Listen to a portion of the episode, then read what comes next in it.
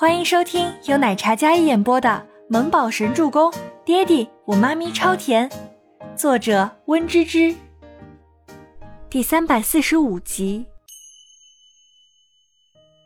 爹爹，你是不是又压榨了爵叔叔？尼木中的琥珀一样漂亮的眼睛看了一眼窗外，然后回头看着将车椅放平、闭目养神的周伯言。虽然自己也压榨了爵叔叔。但他答应过他带他上至尊的，短短时间找出这偌大公司的隐患还有证据，这工作量不是一般的大。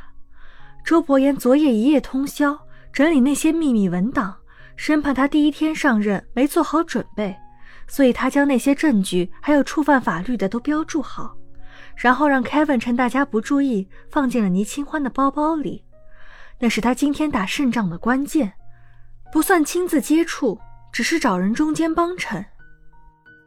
嗯，周伯言淡淡应道。静觉寺这段时间也被他们父子俩轮番轰炸，也是折磨的不行。谁让他情报网比较厉害？那爹爹，你说妈咪今天一个人上战场会顺利吗？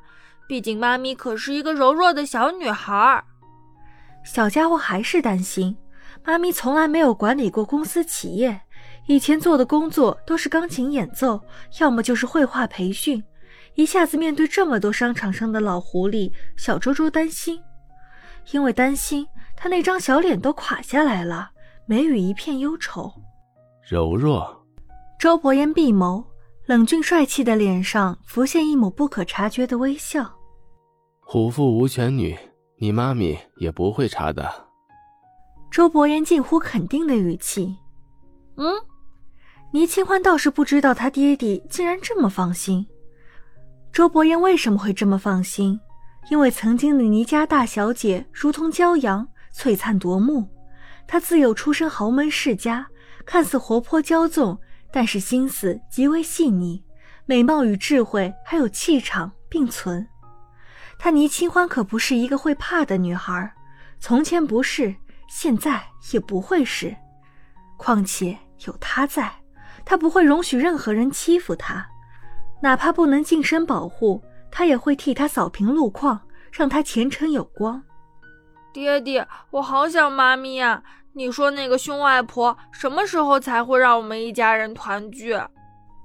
尼木舟本来是一个沉稳乖巧的小孩，可是不能跟妈妈在一起之后，他开始变得有些多愁善感起来。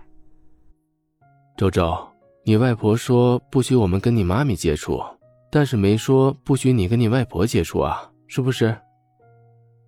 想到这里，周伯言真眸那双深邃的黑眸里迸发出一抹明亮。嗯，倪木周转身回头看着自己爹地。总裁办一阵短暂的喧嚣之后，大家吵过一阵，但是不管怎样，喧嚣的人怎样凶神恶煞的进办公室。半个小时之后出来，脸色都不太好，但是态度明显都变了，不敢再叫嚣。一个上午，新任总裁上任，用一份秘密文档将所有的核心高层捏得死死的。整顿完之后，倪清欢通知开董事大会。倪清欢将那些文档资料放进抽屉上锁，刚锁上抽屉，女秘书推门进来：“倪总，您吩咐的董事会议。”高层董事们已经在会议室等候了。女秘书汇报道，眼神落在了倪清欢上锁的动作上，然后她装作没看到。好，倪清欢将钥匙收好，然后起身。她从办公室出来，女秘书跟在她身后，抱着文件夹，一副干练的白领模样。待倪清欢走出办公室之后，女秘书带着几分精明的眼眸看向办公桌的方向。多看了几眼，然后关上门。比起早上一来准备给倪清欢一个下马威的董事会议，过了半天之后再开，早就没了一早上那种高傲气焰。几十名高层一个个脸色发黑，默不作声。走廊传来稳健的高跟鞋声，清脆的声音在安静的走廊上回响。旋即，会议室门被推开。一抹水蓝色的身影将暗淡的会议室点亮。各位，久等了。女子清冷的声音，礼貌又带着几分疏离。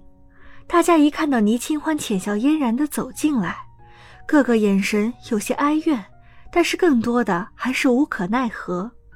被捏住把柄，不能擅自离职，只能被牵着走。深夜十点，倪氏大厦总裁办灯火通明。倪清欢一整天连轴转，都完全没有休息过，一天三餐都是匆匆对付，只为了空出时间处理公事。倪总，您还没下班吗？秘书敲门进来，说道：“还没。乐雅，你先回去吧，很晚了。”倪清欢还在忙着看财务报表，对着自己秘书乐雅说道：“好。”那我先走了，倪总回家注意安全，早些下班。乐雅也贴心的嘱咐道：“嗯，你也注意安全。”等到乐雅脚步声走远之后，倪清欢依然认真工作。明亮的灯光下，他那严谨的小脸专心致志。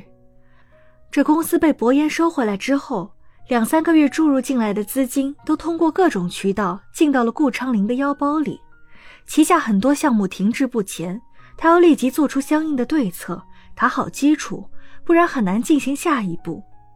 倪清欢虽然是艺术生，但是双修的是工商管理学位，艺术是自幼培养，工商管理和金融是以前父亲有意培养，加上他也有天赋，骨子里继承了父母管理经商方面的基因。临危受命，他也可以通过自己的手段将局面控制住。倪氏大厦对面的马路，一辆黑色的商务车里，倪木舟躺在座位上，已经睡着了。周伯言坐在车里，看着对面已经暗下来的大厦，只有那一层无比明亮。那里面坐着的是他最牵挂的妻子。周伯言坐在车里，路灯光影下，他虽然坐在车里，但灯光仿佛给他镀了一层金边，让他显得高贵神圣，不可侵犯。一手轻轻拍着儿子的后背，哄着孩子睡觉，看了一眼旁边呼吸浅浅的小包子。本集播讲完毕，感谢您的收听，我们下集再见。